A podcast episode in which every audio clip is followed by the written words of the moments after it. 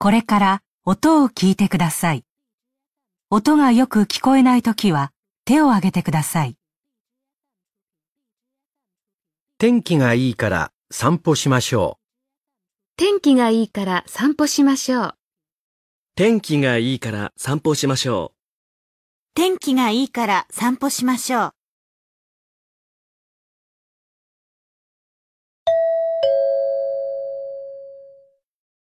2018年第2回日本語能力試験懲戒 N1 これから N1 の懲戒試験を始めます。問題用紙にメモを取っても構いません。問題用紙を開けてください。問題用紙のページがないときは手を挙げてください。問題がよく見えないときも手を挙げてください。いつでもいいです。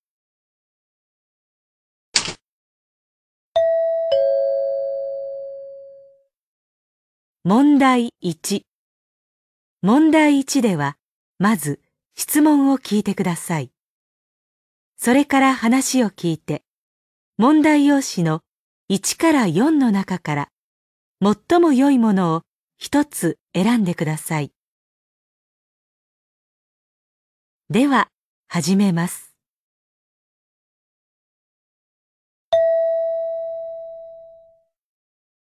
1番、喫茶店で店長とアルバイトの女の人が話しています。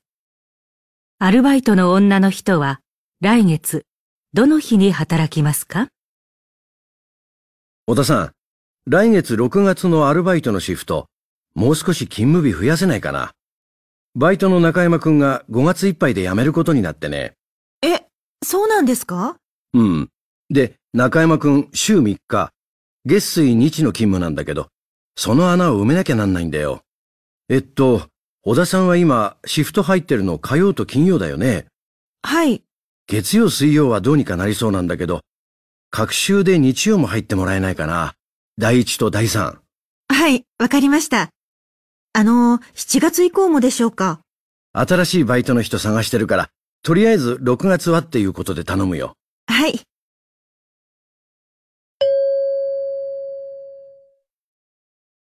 アルバイトの女の人は来月どの日に働きますか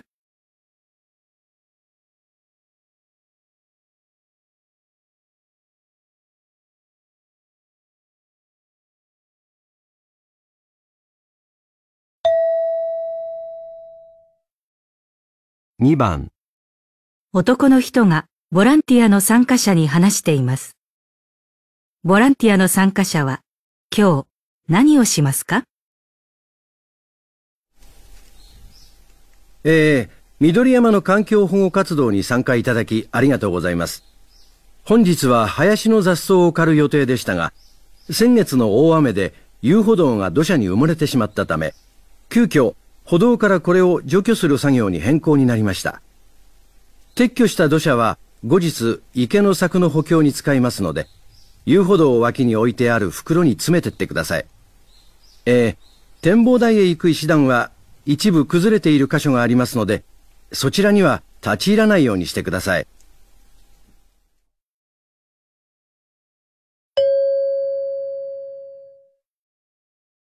ボランティアの参加者は今日何をしますか？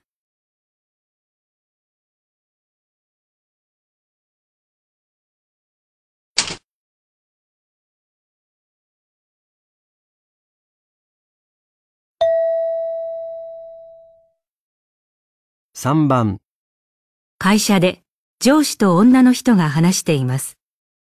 女の人は今日中に何をしなければなりませんか？武田さん、おととい頼んだ販売戦略の打ち合わせの資料、できてる？業務の都合で今日中に見たいんだけど。すみません。明日になりそうなんですが、収集したデータが多くて、分析に時間がかかってしまって。そうか。武田さん、新人研修会の担当も重なってたよね。ベテランだからって、いつもいろいろ任せちゃって悪いね。データ分析は後輩の青木くんにやらせてみたら？それが、分析とかあまり得意じゃないみたいで。でも、いずれやってもらわなきゃいけない仕事だから。今回は急ぎだからいいけど、時間ある時にでも指導してあげて。研修会の準備で他の人に回せることは？今日中に会場の手配をと思ってるんですが。じゃあ、それは青木くんにやらせるとして、あ、私から伝えとくから。これで武田さん、今日中にできそう？はい、ありがとうございます。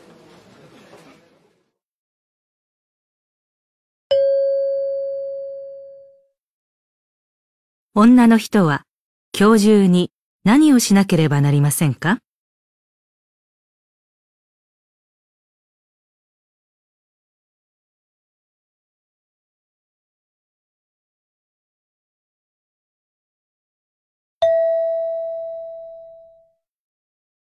4番大学の研究室で男の人と女の人が話しています。男の人はこの後まず何をしなければなりませんか？先輩、食事と睡眠に関する研究プロジェクトの実験を受けてくれる調査協力者、今日までに20名ほど応募がありました。30名は集めたいから、あと10名だけど、この分なら集まりそうだね。自宅で記録をつけてもらう作業が中心だけど、何度か研究室に面談に来てもらうってことも募集の際にちゃんと伝えてるよね。はい。面談の日時はもう少し人数が集まったら調整するとして、調査協力へのサインもらう同意書を郵送しないとね。目標人数に達するのを待たずに、その20名には発送しちゃおう。そうですね。それと、提出してもらった応募書類の取りまとめ、すぐに取り掛かってくれる？どんな人が応募してくれたか見たいから。あ、はい。それはもう済んでます。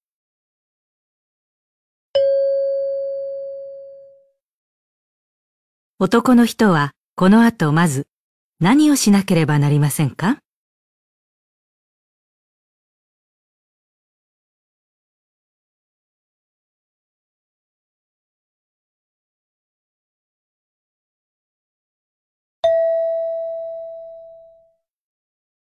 5番会社の人事部で上司と男の人が会社説明の原稿について話しています。男の人はこの後どんな情報を原稿に加えますか？佐藤さん、来年度の大学生向け会社説明会の配布資料の件なんですけど。あ、はい。原稿を一通り書いてみました。こちらです。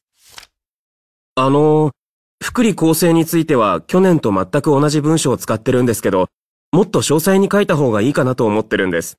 確かに、休暇とか住宅手当とか、福利厚生については参加者が関心を持つところではあると思うんだけど、それは口頭で十分に説明するからいいです。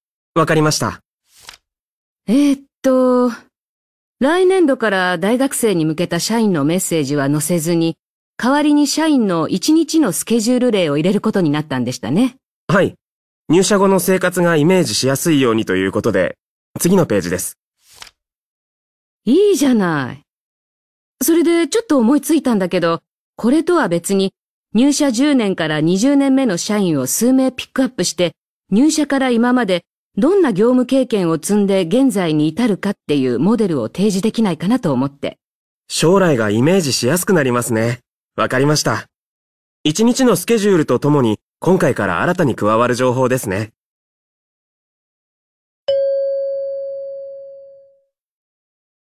男の人はこの後どんな情報を原稿に加えますか？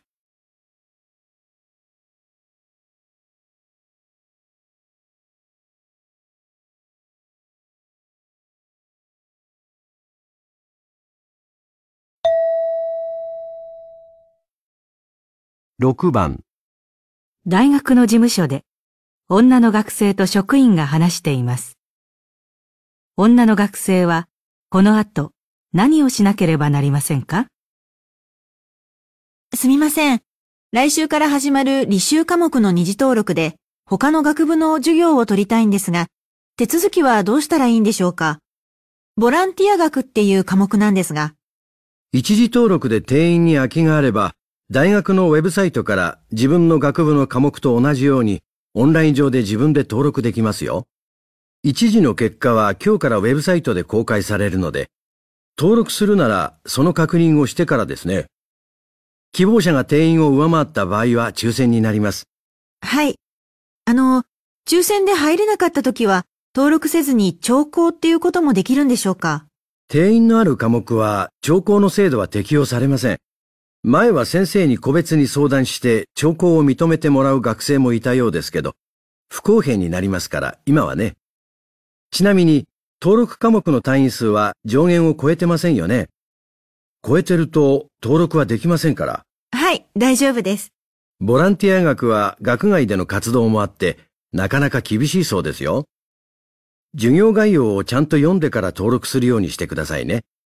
一旦登録すると取り消しが効きませんよ。はい。よく読んだ上で決めてきていますから。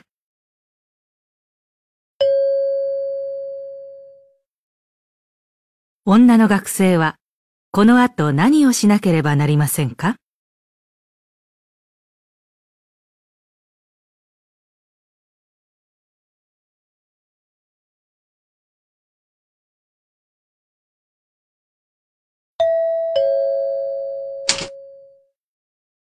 問題2問題2では、まず質問を聞いてください。その後、問題用紙の選択肢を読んでください。読む時間があります。それから話を聞いて、問題用紙の1から4の中から、最も良いものを一つ選んでください。では、始めます。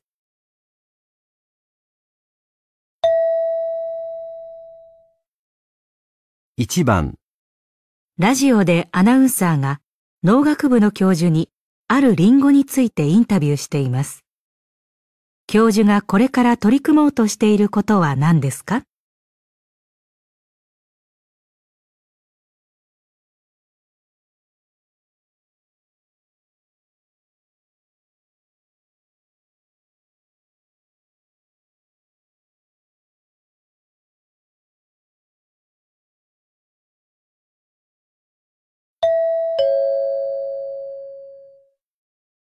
本日は、リンゴの新しい品種、小町の生みの親である森田教授にお話を伺います。このリンゴは県の委託を受けて私の研究室で開発したものなんです。開発当初は酸味が強くてそのまま食べることができず、ジャムやケーキといった加工食品を考案したりして、そうなんですか。ええその後、酸味は収穫時期で差が出ることが分かって、酸味を調整して美味しいリンゴが提供できるようになったんですけどね。一連の研究成果では、色は水分量に左右されることも判明してまして、この先はですね、色合いをコントロールして、より発色のいいものを作り上げたいと考えています。そうですか。私もさっきいただいたんですが、程よい酸味でとても美味しかったです。人気ブランドになりそうですね。栽培の規模が小さいのでそこまではね。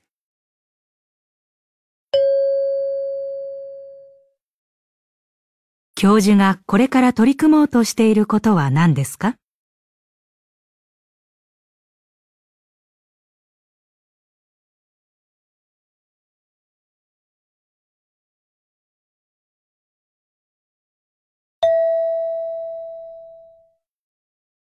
？2番、喫茶店で女の人と男の人が話しています。男の人はどうして個人旅行よりパッケージツアーの方がいいと言っていますか？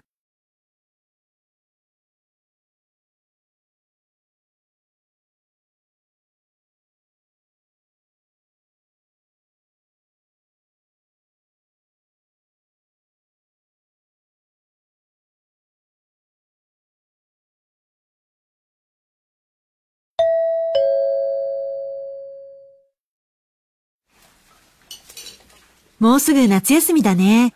何か予定は？ヨーロッパに行くんだ。古代遺跡を巡るっていう期間限定のパッケージツアーがあってね。本当は人見知りだから、一人で団体旅行に申し込むのを勇気いったんだけど、私は個人旅行派だな。パッケージツアーだとどんなに疲れてても決まったとこに連れてかれるし、食事する店も決まってるでしょ？あ、でもツアー内で出会いがあったりして、そういうのは楽しそうだね。だから人見知りなんだってば。確かにあんまり自由はないけど、その分限られた期間で見たいとこパッパッと行けるじゃない？一人だとうまく移動できなかったりして余計な時間食うよ。その余計な時間がいいんじゃない。時を楽しむっていうか。まあ、考え方は人それぞれだね。それにしてもツアーって個人で行くより安いって思ってたけど結構値が張ったよ。普通なかなか予約取れないようないい店で食事したりするんじゃない？楽しみだね。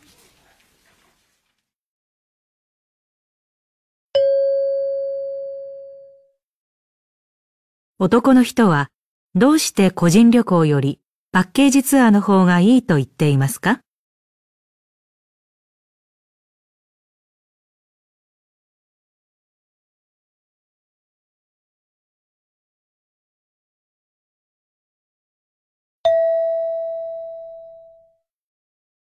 3番、会社で女の人と男の人がある失敗について話しています。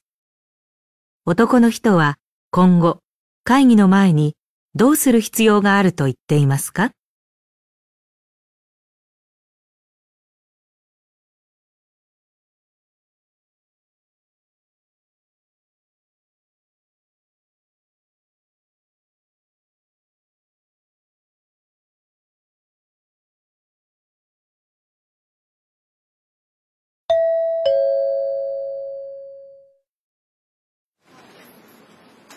ねえ、昨日会議の後浮かない顔してたけど、どうしたの？会議時間かなり長引いたみたいだけど。うん。議題に関する資料、参加者全員に事前にメールに添付して送付しといたんだけど、ほとんどの人が目を通してなかったんだ。メールで送れば必ずチェックするもんだって思ってたんだけど、みんな忙しいからね。添付ファイルは後で見ようと思って結局忘れちゃうことあるんだよね。うん。今回はほんと学んだよ。会議の日が迫ってきたら、資料に目を通したかもう一度連絡入れるべきだって。せっかく議論を効率的に進めようと思って事前に進行役と打ち合わせまでしたのに、その場で一から資料を読むことになって。で、会議の時間伸びちゃったんだ。そっか。次からは今回学んだことを実行していくよ。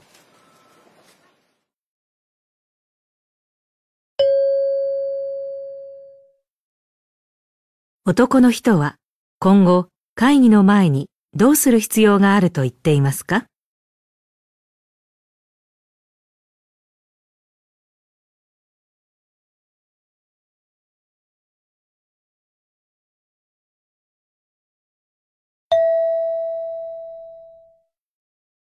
？4番、市の議会で市長が公共施設について話しています。市長は今後どうしていくと言っていますか？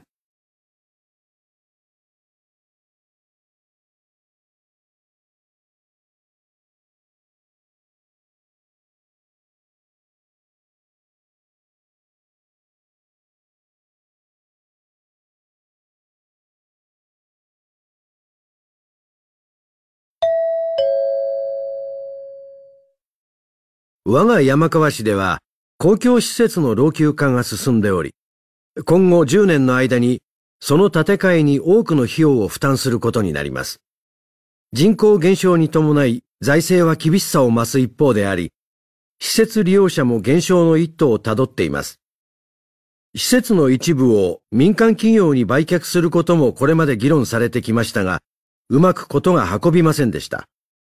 この現状を踏まえ、徐々にではありますが、施設は統合廃止を図ることで必要最小限にしていくほかありません。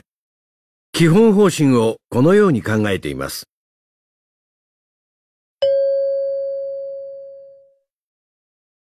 市長は今後どうしていくと言っていますか？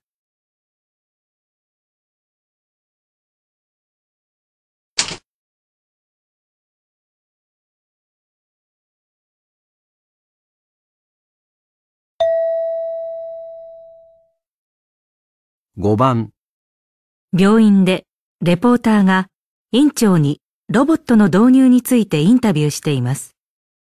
院長はロボットのどんなところが改善されるといいと言っていますか？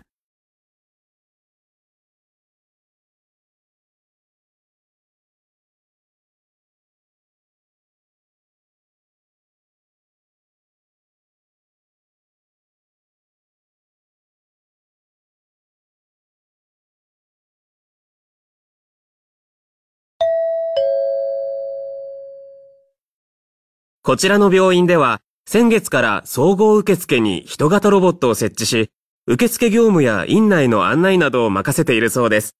院長、実際に置いてみていかがですか？ええ、受付の混雑が緩和されました。これが設置目的の一つでもあったんですが、会話できるロボットということですが、ロボットの声は機械的で聞き取りにくくないですか？実は私も危惧していたんですが、そのイメージは昔の話で、技術の進歩はすごいですよ。そうですか。声もさることながら、会話力もですね。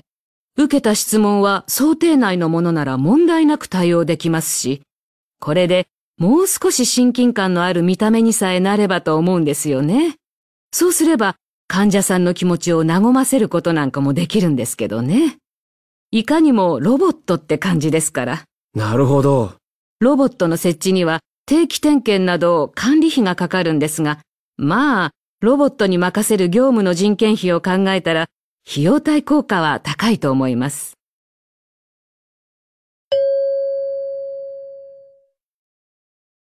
院長はロボットのどんなところが改善されるといいと言っていますか？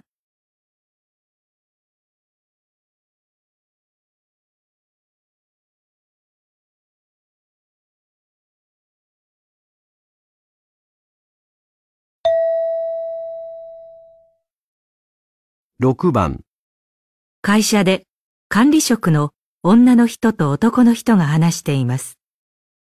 男の人は部下を育てる上で何が大切だと言っていますか？男の人です。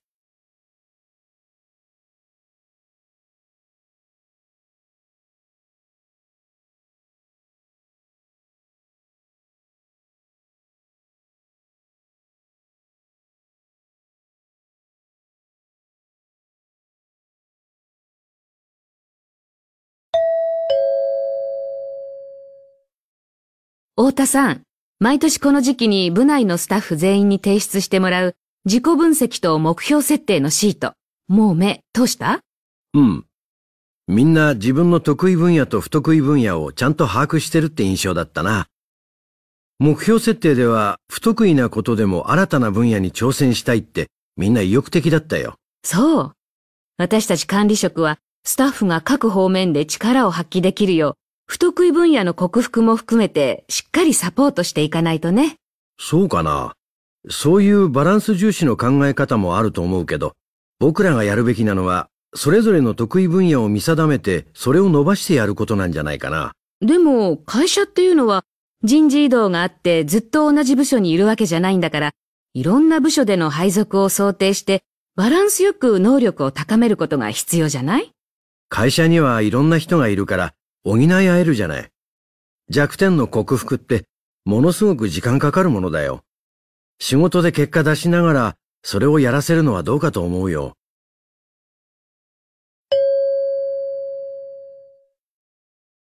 男の人は部下を育てる上で何が大切だと言っていますか？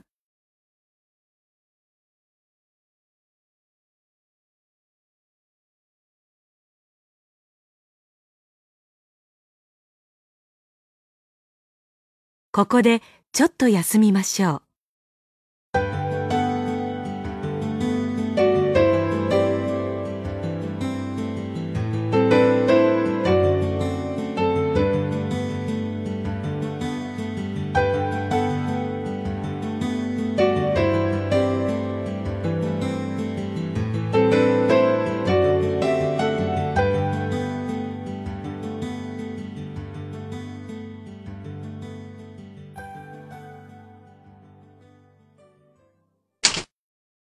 では、また続けます。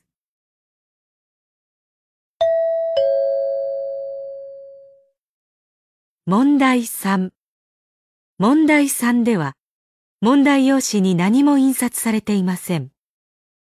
この問題は、全体としてどんな内容かを聞く問題です。話の前に質問はありません。まず話を聞いてください。それから質問と選択肢を聞いて、1から4の中から最も良いものを一つ選んでください。では、始めます。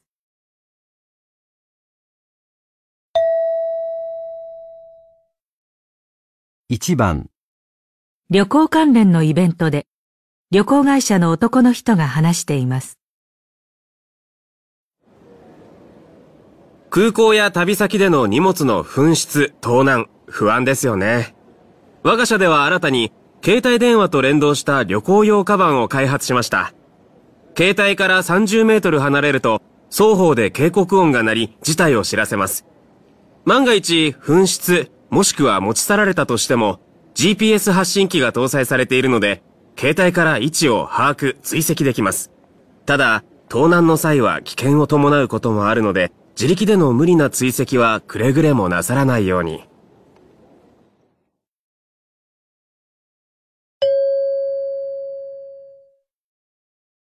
男の人は、主に何について話していますか？1、新しく開発した製品の機能、2、空港でよく起きている事件、3、カバンの安全な持ち方、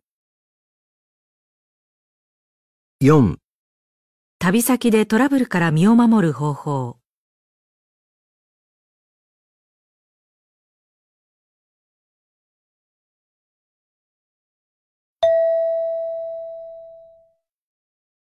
2番、会社で男の人と在宅勤務を体験した女の人が話しています。前田さん、人事部が募集してた在宅勤務体験やってみたんだって？制度を取り入れるかどうかの試験的なものだって聞いたけど、うん。たった一週間だけどね。いつも高齢の父を一人家に置いて仕事に出るのは気がかりだったんだけど、それがなくて仕事に打ち込めた。早く制度化されないかな。働きやすくなる人いるだろうね。だけど、体験してみて、そう簡単に導入ってわけにはって思ったのも事実かな。え、そうなの？オフィスなら些細なことでもすぐ誰かに気軽に聞いたりできるでしょ？家でとなると、いちいちメールや電話で聞くのをはばかられて、他の体験者もいいことばかり報告したわけじゃなさそうだし、まずはそういうのを一つずつクリアしていかないとってこと。体験した人じゃないとわからないことってあるもんだよね。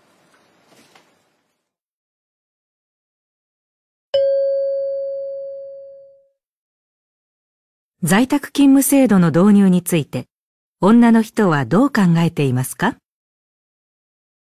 ？1、問題点はなく、早く導入した方がいい。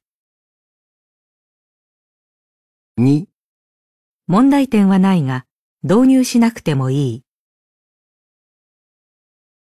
3、問題点を改善してから導入した方がいい。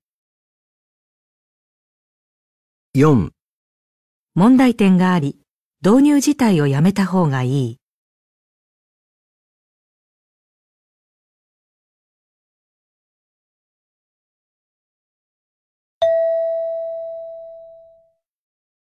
3番、講演会で建築家が話しています。物を作るのに大切なことは入念な計画と準備であるといった人がいます。私も大いに賛同します。ただし、それは創造的なものでない場合に限ります。発想を形にするには何度も壁にぶつかって失敗してはやり直す。その過程が栄養となりアイデアを発展させるのです。現代人はとかく入念な準備に重きを置き、それが不完全なまま次の工程に進むことを躊躇しがちですが、失敗はものづくりにおける必要な過程なのですから恐れることはないのです。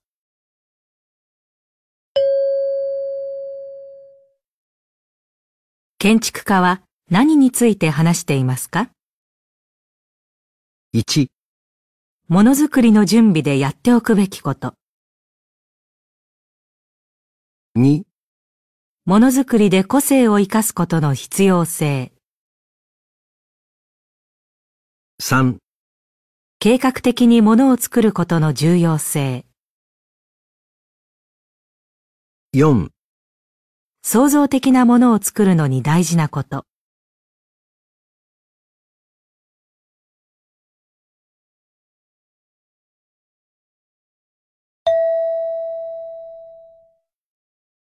4番会社で社長が新たに管理職になった人たちに話しています。皆さん、管理職になると、今まで同僚だった仲間が部下に、友人ライバルが自分の管理下に入るわけです。厳しく注意をしたり、組織の側に立って物を言わなければならなかったりと、これまで通りの付き合いとはいかないこともあるでしょう。そういった中でも、管理職というのは部下を導き、しっかり結果を出さなくてはなりません。部下一人一人のやる気を引き出し、公平にかつ適正に評価するよう努めること。今、私が話したことは、しっかり肝に銘じておいてください。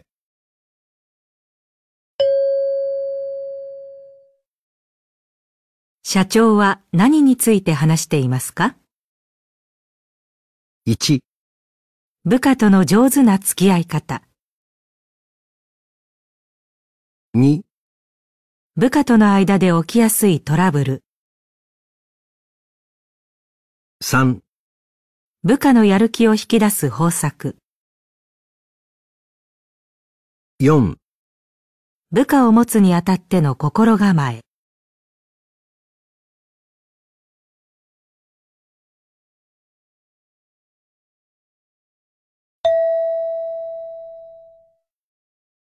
5番、テレビで女の人が話しています。キャッチボールには必ず相手が必要ですね。相手が上手にボールを受け取ってくれると投げる方も気持ちよく投げられるものです。会話もこれと同様で受け取る人がうまく受け答えしなければギクシャクしてしまいます。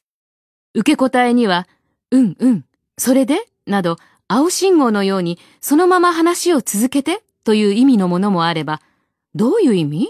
ちょっと待ってなど途中で相手の話を止める黄色や赤の信号の役割を果たすものもあります。話している人に対していつも青信号がいいかというとそうではありません。いい加減な相槌や一本上司の対応では話す人も話す意欲を失ってしまいます。黄色や赤の信号もうまく利用して話の交通整理をしていくと相手も気持ちよく話せるでしょう。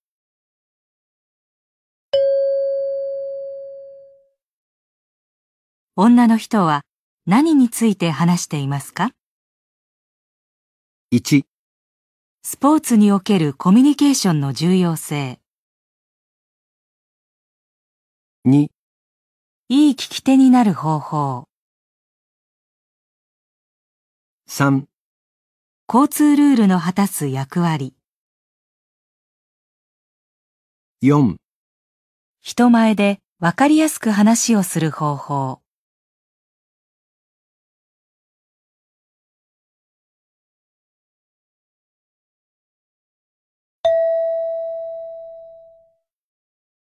6番、ラジオで専門家が車の自動走行について話しています。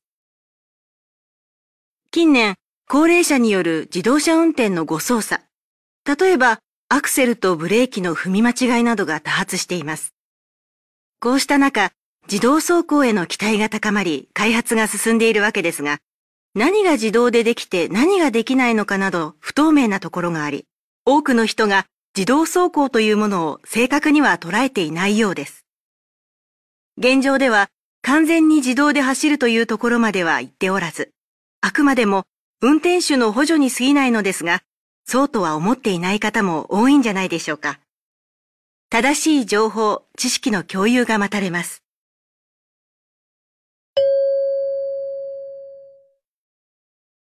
専門家は車の自動走行についてどんな意見を述べていますか？1、高齢者の利用は危ないので制限すべきだ。2、一部安全性に信用できないところがある。3、人々の認識にズレがあり、是正が必要だ。4実現に向けては技術に多くの課題が残る。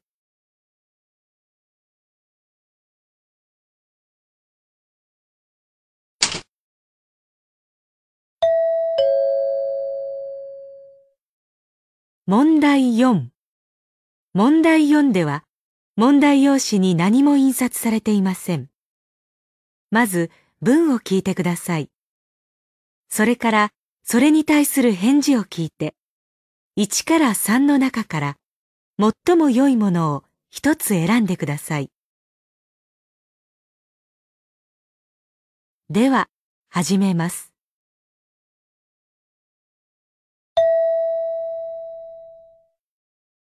1番、いろいろ検討しましたが、この契約のお話はなかったことにさせてください。1、お話しなかったんですか？2、今になってそのようなことを言われましても。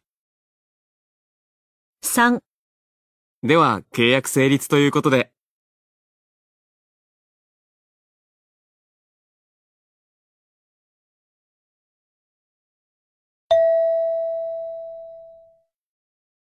2番、昨日木村先輩とカラオケ行ったんだけど、もうゴリゴリだよ。1、なんか大変なことでもあったの？2、また一緒に行くつもり？3、いいな。何をおごってもらったの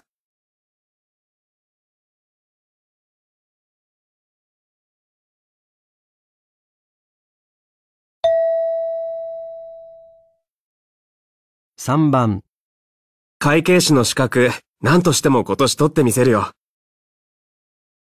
1、応援してるからね。2、よく見えるといいな。3おめでとう。頑張ったね。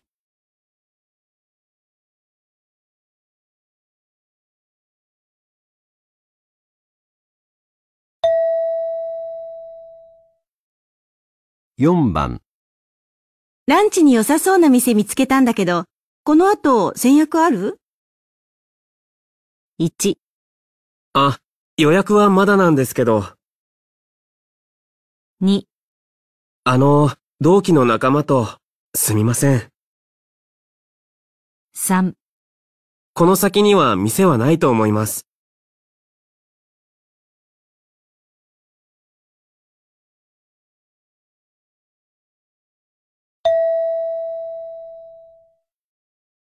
5番、課長、さっきの件、私、課のみんなが何と言おうと、反対と言ったら反対です。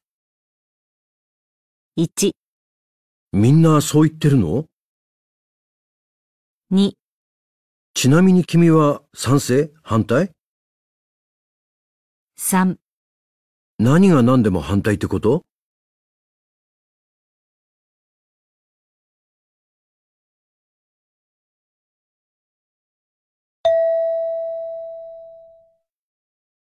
6番、あの、ファイルの整理は、もう少しテキパキやってもらえますか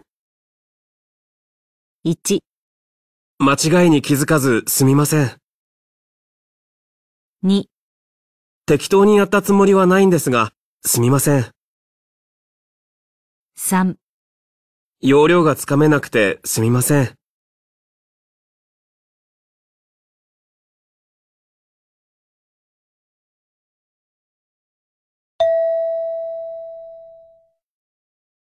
7番、週末中学生のメイが遊びに来るんだけど、どこ連れてったらいいか見当もつかないよ。1、中学生ならそれがいいんじゃない？2、本人に希望を聞いてみたら？3それじゃあ楽しい週末だったでしょう。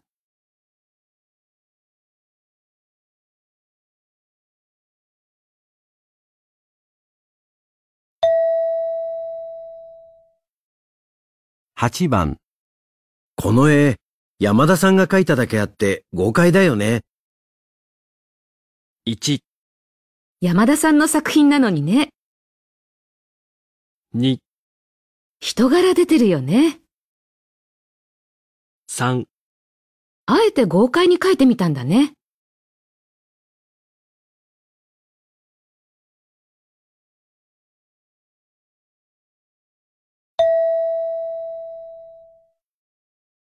9番、今日は朝からろくなことないんだ。1、ついてない日ってあるよね。2、私だって何もないよ。3、へえ、羨ましいな。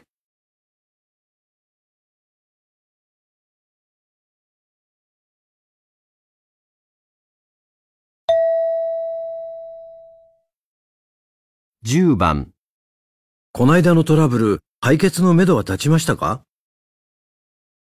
？1、ありがとうございます。助かります。2、まだ立て終わってないんです。3、まあ、なんとかなりそうです。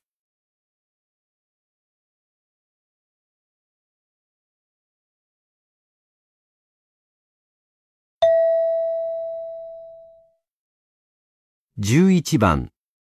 部長、リーさんの初めての商談、同行しましたが手助けするまでもなかったです。1、一人でやれたなんて大したもんだ。2、やっぱり商談やらせるのは早すぎたね。3、じゃあ、リンさんは何も手伝おうとしなかったの？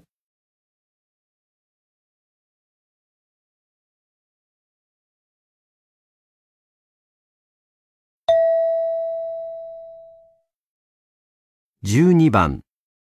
ねえ、午後4時の時点での今日の売り上げ、集計出てる ?1、えっと、今日の売上目標ですね。2、えっと、4時から今までの集計ですね。3、えっと、4時までの売上ですね。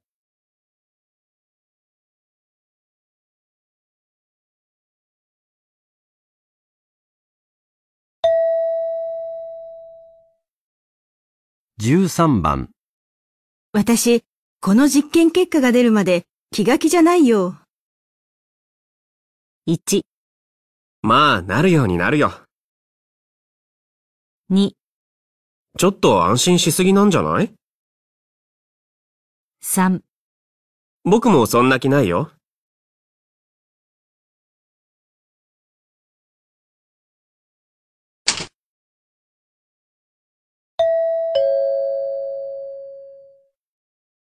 問題5。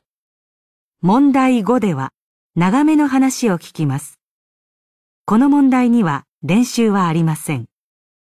問題用紙にメモを取っても構いません。1番、2番。問題用紙に何も印刷されていません。まず話を聞いてください。それから質問と選択肢を聞いて、1から4の中から最も良いものを一つ選んでください。では、始めます。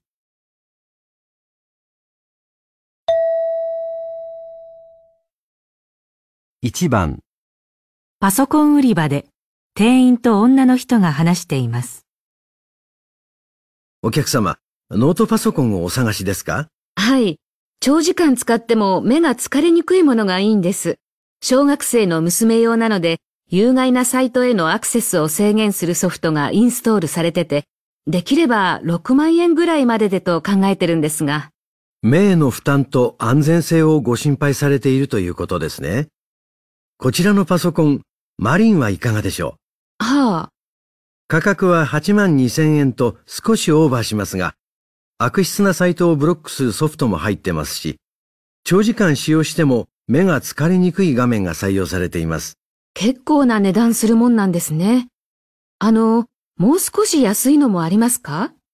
お手頃価格のものですと、こちらのパソコン、スターが4万5千円、ベストが6万円とおすすめです。ベストは目の負担を軽減する仕様になっていますが、スターはなっていないですね。安全性のソフトはどちらも入っていないんですが、ご自身でインストールされるなら、ソフトは別売りで5000円で販売しています。そうですか。それと、こちらのダイヤという製品も目への負担が少ないです。通常7万5千円なんですが、今ならキャンペーン中で本体が1万円引き。それに安全性ソフトを5千円でご購入いただくと、当店で無料でインストールします。でも、マリンと同様、こちらも6万円は超えちゃいますね。うーん。有害サイトへのアクセス防止は譲れないですね。それと目が疲れにくいことも。自分でインストールするのはそういうの得意じゃないのでやめときます。予算内に収めたいのは山々だけど、安い方ならまあいいか。これにします。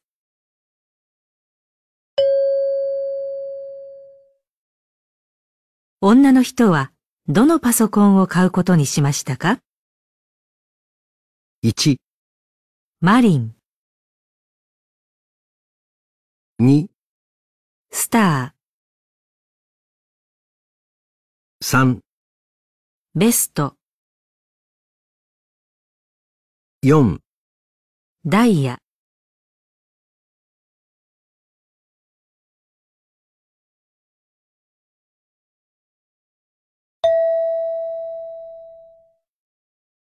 2番、内科のクリニックで院長と受付スタッフ2人が話しています。近頃、近隣にマンションが建ったせいか、患者さんが増えて診察の待ち時間が長くなったでしょ？少しでも快適に過ごしてもらえるよう、いい考えない？あの、待合室の椅子、4人掛けの長椅子で、隣の人との距離が近くて少し窮屈な感じがします。一人掛けに変えたらと思うんですが。椅子は床に固定されてるから工事が必要ですよ。それに一人掛けにすると座席の総数が減るんじゃないですか？あの、先日ある病院に行ったら待合室の壁にプロジェクターで大きく映画流してて待ち時間があっという間に思えたんです。それ、テレビじゃダメなの？大画面だから映画館の気分で集中して時間を忘れられるんです。プロジェクターもプレイヤーもクリニックにあるから大きな出費もないですし、字幕付きで音量絞ればうるさくはならないかと。なるほど。僕も他の病院でいいと思ったのがあります。マッサージチェアが3、4台置いてあって、患者さんが交代で使えるんですけど、気持ちいいってお年寄りもお勤めの方もすごく喜んでました。でも高額か。それに場所も取るから。あの、最近はインターネットで予約できる病院も多いですよね。予約制でも時間が押して待たされることありますけどね。あ、でも、どこまで診察が進んだかネットでわかるようにすればいいのか。順番が近くなったら来ればいいので、待ち時間を有効に使えます。うちはお年寄りの患者さんが多くて、インターネットが使えない方もいるの。そうですよね。混み具合が長期的、慢性的になるなら、そういう根本的な策が必要だけど、しばらく様子見てからそれは考えよう。予算の都合もあるし、まずは今あるものを活用できるさっきの案でいこう。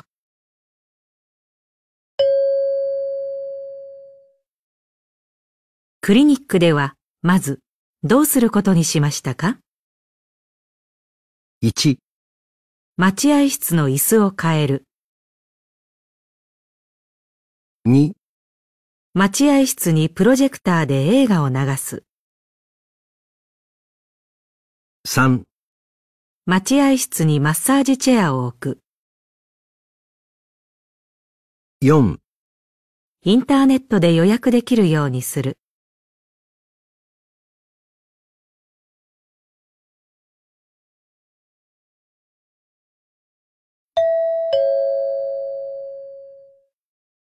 3番。まず話を聞いてください。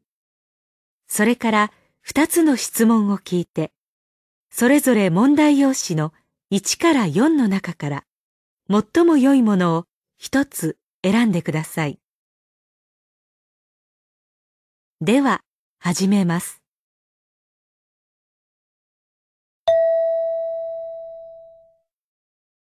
3番、テレビでアナウンサーが新しいスタイルの演劇について話しています。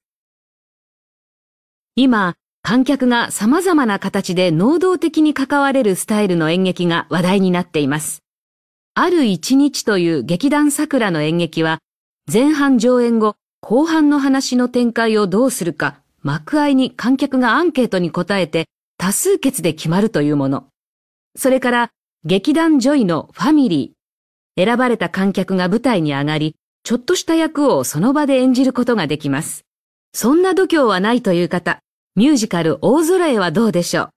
10年にわたり公演されてきましたが、今ではあのおなじみの主題歌が流れると、字幕が舞台に映し出され、客席で観客が同時に声を合わせて歌うんだとか。ミステリーものでは劇団ホタルの砂の家。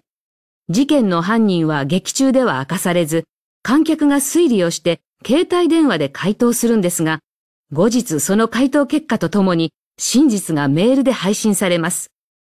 このような進化したスタイルは新たな観客層を獲得することでしょう。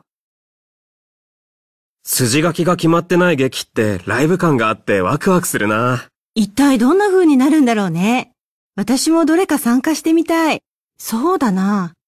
劇場みたいな大きな空間で思いっきり声出せるなんて滅多にないことだから、それがいい。人前でセリフ言うなんて緊張しないの？すごいね。僕にはとても。そうじゃなくて、みんなで合唱したいの。スカッとするだろうな。なんだ。僕は自分がストーリーの決定に参加できるなんて思ってもみなかったから、やっぱりそれ見に行きたいな。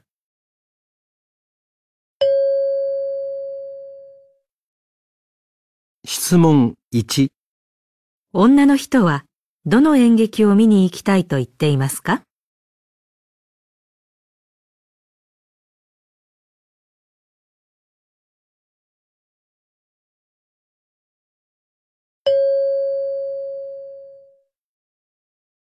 質問2男の人はどの演劇を見に行きたいと言っていますか？